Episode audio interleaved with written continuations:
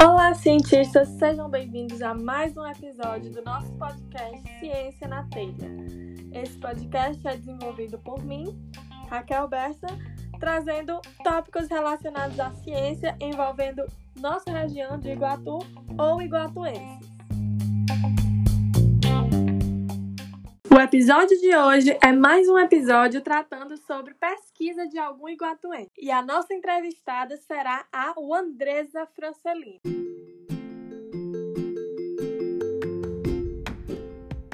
O Andresa Francelino é filha de Maria Valdenilza, que trabalhava na Câmara de Cariús, e Wilson Crediarista. Ela é biomédica, especialista em citopatologia clínica, mestre em farmacologia clínica e doutoranda em biotecnologia pela Universidade Estadual do Ceará. Tem experiência em microbiologia, mais especificamente com antibacterianos, baseados em produtos naturais e sintéticos, obtidos através de docking molecular. É professora universitária e ama o que faz, mas também adora viajar, ler livros espíritas e estar ao lado de quem ama. Seja bem-vinda ao nosso podcast, o Andresa. Olá, Raquel e ouvintes. Gostaria de saudar a todos, né? Estou extremamente lisonjeada em estar aqui com vocês. E a você, Raquel, gostaria de parabenizar pelo projeto. E eu tenho certeza que será muito valioso para a nossa comunidade. Muito obrigada.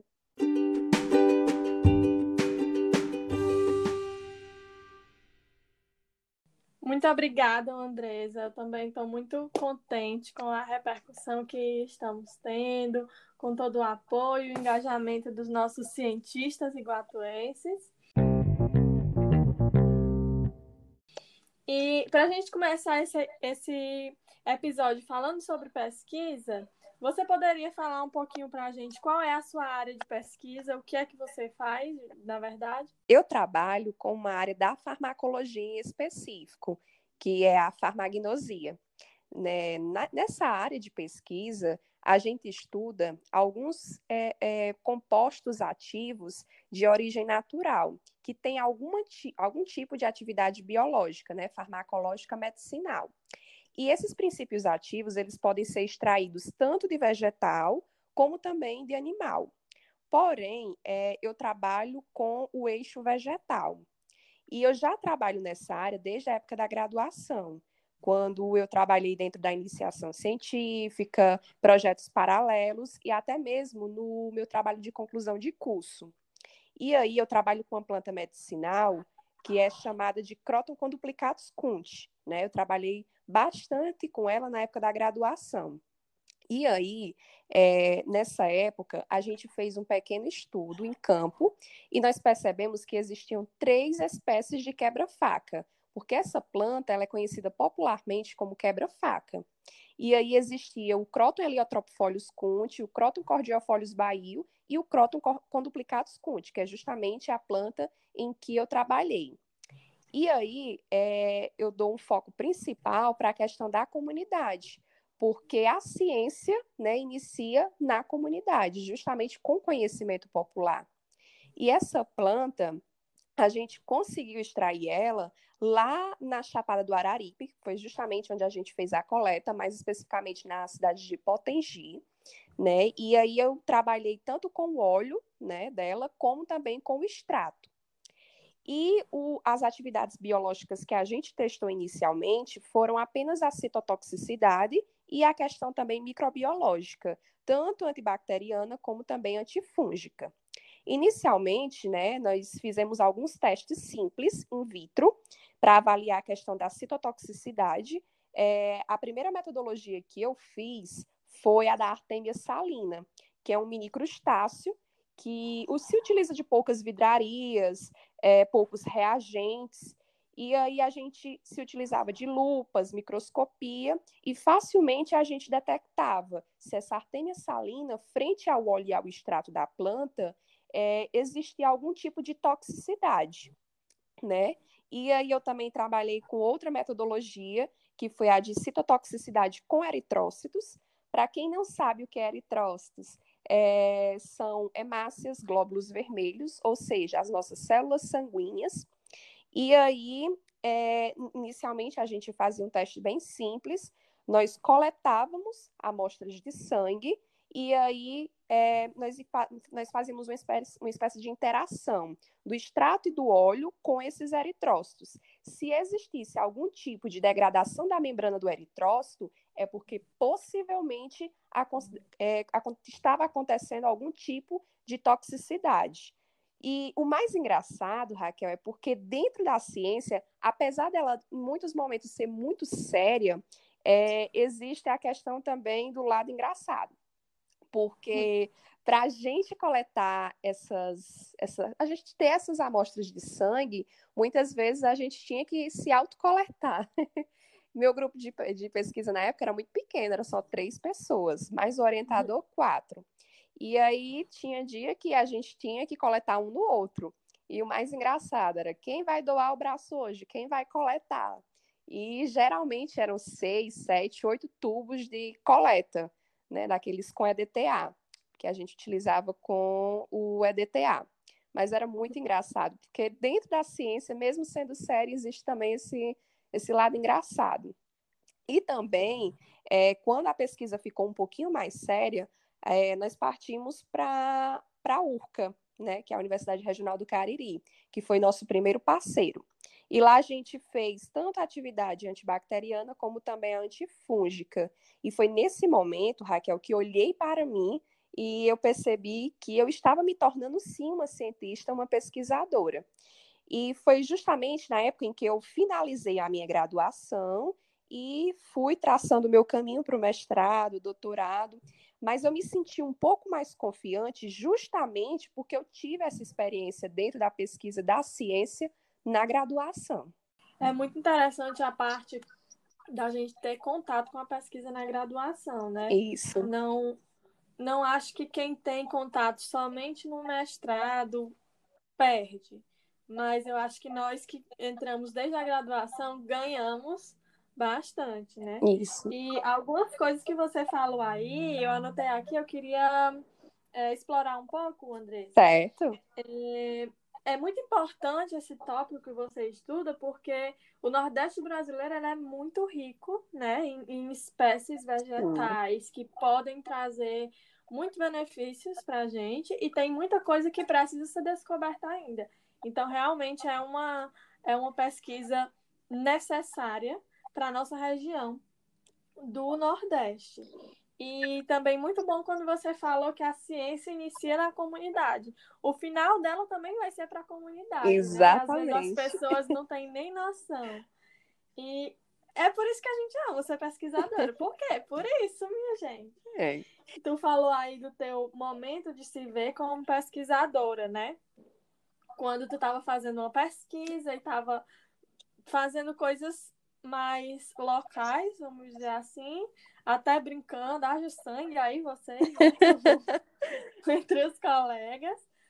E quando tu se viu como pesquisadora, quando tu começou a ver uma dimensão maior. No meu caso também, eu trabalhava no laboratório no, aí no IFCE, em Iguaçu. Sim. E o momento que eu era tudo bem divertido. Eu trabalho com nanotecnologia, mas eu não, não tinha noção do que o que eu estava fazendo, o que estava gerando. E o, ah, o primeiro momento que eu disse assim, nossa, isso aqui que eu quero mesmo, foi quando veio uma análise de microscopia do meu material, mostrando que realmente o que eu estava fazendo ali estava dando um fruto positivo, é, né? E aí... É, acho que é justamente isso, Raquel, que é muito valioso, porque quando a gente olha e ver o quanto aquilo vai beneficiar a comunidade, eu acho que é mais engrandecedor do que qualquer holofote em cima do pesquisador, do cientista. Isso. E eu tenho uma, uma curiosidade aqui sobre o que tu falou. Tu falou o nome científico do, da, da planta que tu trabalha, né? E depois falou quebra-faca que tem alguns tipos. Então, esses dias eu estava assistindo uma palestra da doutora Vanderlan, acho que é esse o nome dela que ela é conhecidíssima na química medicinal. Os, os químicos que são da química medicinal gostam muito do trabalho dela. E aí, na palestra dela, ela contou um exemplo de que é, a planta que eles fazem o chá alucinógeno da Amazônia, peço desculpa aos ouvintes que eu não estou lembrando o nome do chá. Enfim, mas esse chá, é, ele é feito com uma planta específica. E quem sabe qual é a planta são os, os chefes das aldeias, são os, os especializados. Né? Exatamente. E aí eles perceberam que em algumas outras algumas outras plantas se assemelhavam bastante àquela. E eles foram estudar as diferenças entre as duas, as duas plantas, né? Do, idênticas, mas que tinham uma diferença aí entre uma e outra. E plantas que as pessoas que não são especializadas usavam é, na tentativa de conseguir o chá, elas tinham uma substância que era muito tóxica para, o, para o, os seres humanos. Então aí eu fiquei nessa dúvida. É, tu trabalha com um tipo específico, mas tem alguma coisa nos outros tipos, assim, que causam uma maior toxicidade, ou talvez uma maior aplicação em outra área que não seja a tua? Pronto. É, com relação a essas outras espécies, elas são estudadas por um grupo de pesquisa, né, pelo que eu pude ver, é, em outras localidades aqui também no Nordeste, mais especificamente lá no Recife, em Recife. E lá eles trabalham com essas espécies vegetais, que é o Heliotropofolius, né? E o Cordiofolius baio, e eles já tinham alguns resultados justamente referentes aos meus Porém, quando eu fui fazer os testes é, de citotoxicidade antitumoral, é, irei fazer também antiviral, enfim, outras atividades biológicas tiveram resultados semelhantes, Porém, o meu vegetal, ele apresentou resultados ainda melhores. Mas aí, Raquel, é uma coisa muito variável, porque um vegetal, a depender do período do ano que você colete, a depender da uhum. localização, enfim, pode variar também a questão do, dos metabólitos secundários que estão presentes naquele vegetal né, a concentração daqueles metabólitos, as substâncias químicas que estão presentes nele. Então, é bem variável essa questão. Isso, é muito, muito legal você ter falado isso aí mesmo, porque a, a primeira coisa que meu professor me falou quando eu entrei no laboratório foi dizer, olha, quando você chegar, o que você for anotar no seu caderno, anote se a lua está cheia, se a lua está minguante. Exatamente. Porque às vezes é um fator que você acha que não tem importância nenhuma e tem. E numa planta, se está com uma umidade maior ou menor, a, a incidência solar está maior naquela, naquela parte do ano, né? Tudo isso aí vai influenciar nos, nos nas concentrações de substâncias que elas Exatamente. têm. Exatamente. Aí é tanto que a questão da toxicidade e algumas atividades biológicas são bem semelhantes, porém com a, algumas pequenas variações. E dentro do, da minha espécie vegetal, eu pude perceber que a depender da época que eu coletei, eu tive resultados também variáveis, que é justamente pelos fatores que você falou. É, muita, muita coisa que a gente tem que prestar atenção e as pessoas acham que, ó, é só só chegar no laboratório e ficar brincando de solução, né? Não é isso a pesquisa, gente. Então, Andressa, tu podia explicar um pouquinho mais para a gente como é esse essa rotina do laboratório, do que tu faz, como é que acontece? Posso sim, Raquel. É, bom, como eu já havia falado, eu trabalho com uma área da farmagnosia, né? Então, minha pesquisa, ela tem início no campo, na comunidade que é justamente o local em que nós coletamos as informações a respeito de quais plantas medicinais são utilizadas por aquela comunidade, quais são as formas, é na forma de chá, compressa, enfim.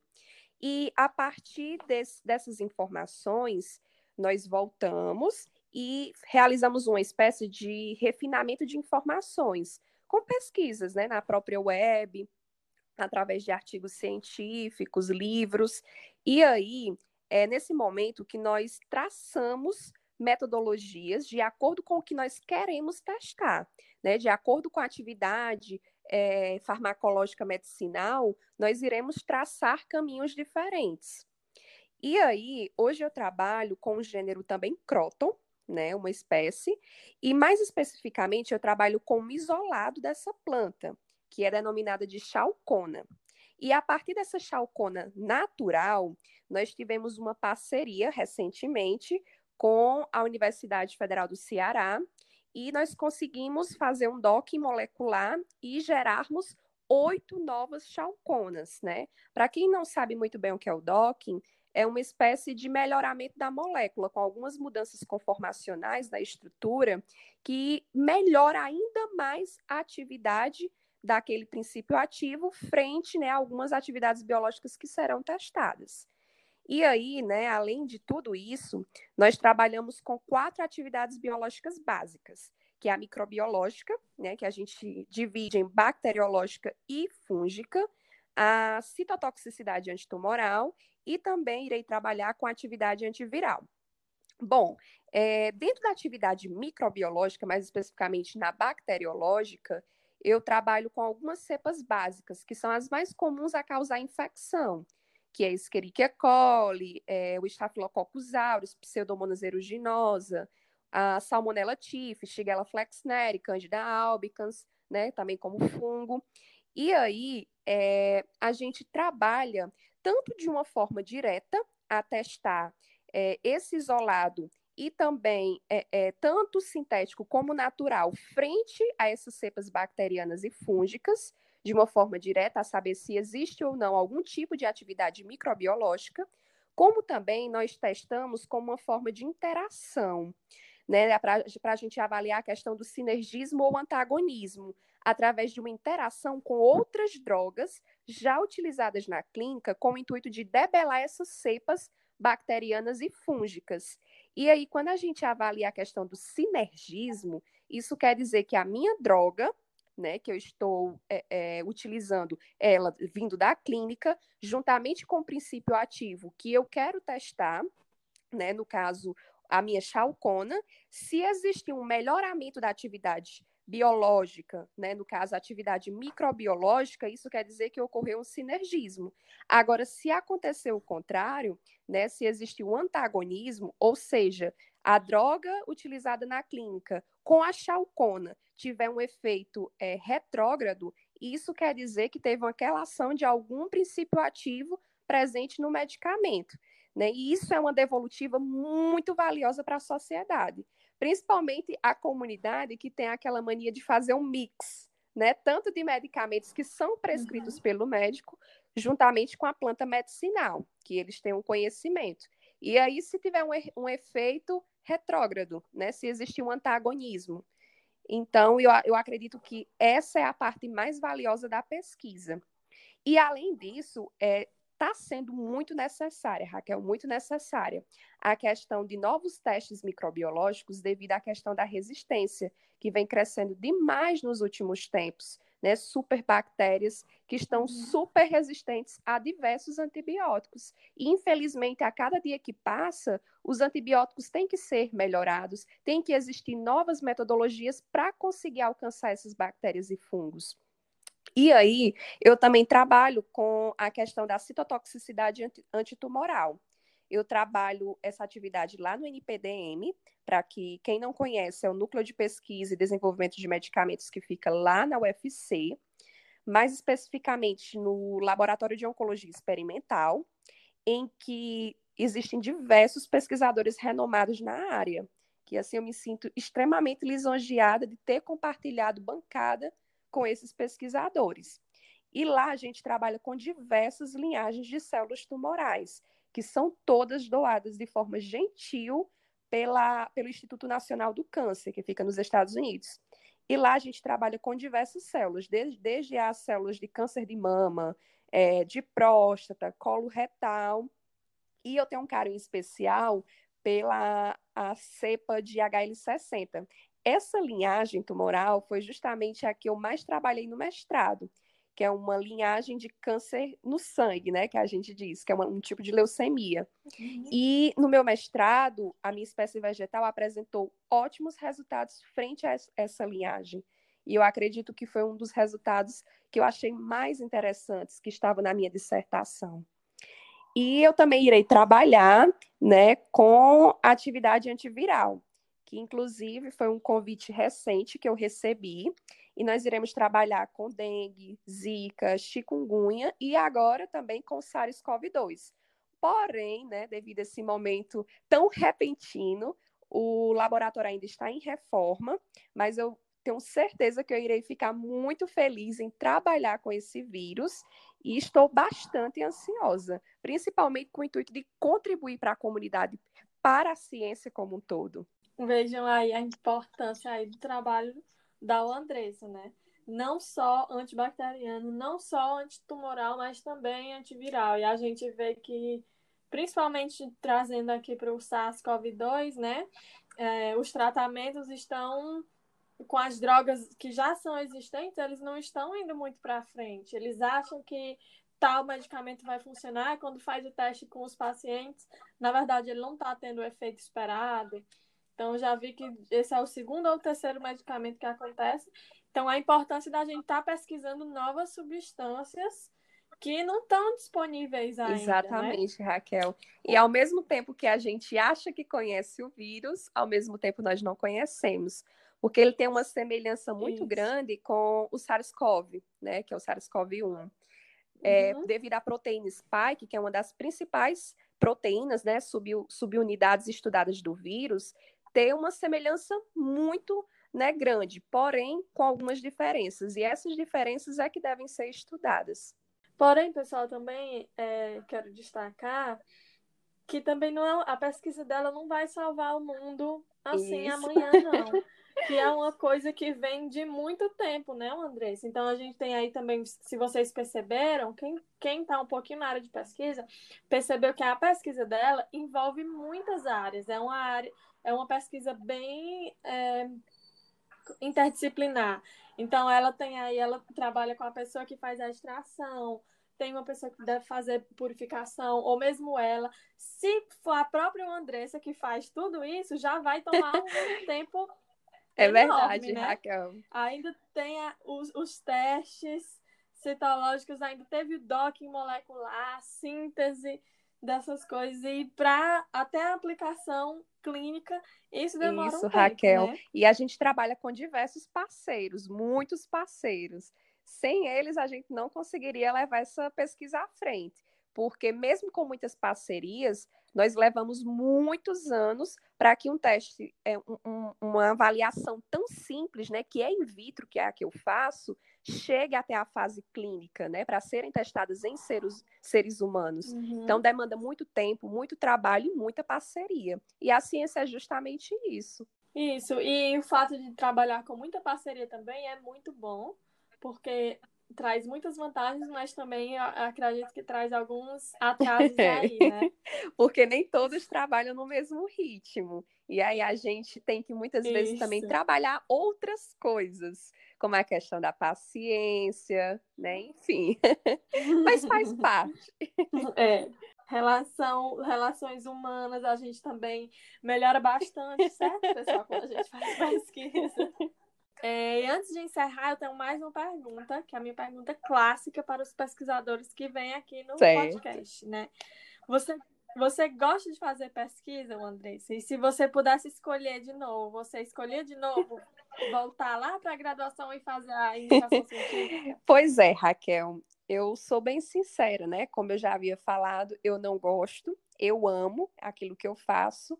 E mesmo com todos os percalços, dificuldades, barreiras e muitas pedras no caminho, mas eu sou muito feliz sendo pesquisadora, sendo cientista e sendo professora. E eu escolheria quantas vezes eu tivesse a chance de escolher, porque a gente sabe, né, você e todos os ouvintes, que não é a realidade vivida por todos, né? Infelizmente, é uma oportunidade de poucos. Mas se existisse essa oportunidade, sim, eu agarraria com todas as forças. E eu sou muito feliz trabalhando com essa área, porque eu estou elevando, né, e empoderando a minha comunidade. E isso me deixa ainda mais feliz. E uma coisa que eu gostaria de ressaltar novamente, porque muitas pessoas se enganam ao pensar que pesquisa é feita apenas no laboratório. Não, né? Nós começamos na comunidade e é pela comunidade, né? Eu sempre gosto de dizer isso. é pela comunidade, através da comunidade para a comunidade. E como biomédica, eu amo a ciência, é, eu amo a área da saúde e eu gosto de me sentir fazendo, é, eu gosto de me sentir feliz fazendo algo útil. E eu acho que através dessa pesquisa eu me sinto assim. Por isso e por todos esses outros motivos, eu escolheria sim novamente. Quantas vezes eu tivesse a chance de poder agarrar essa oportunidade.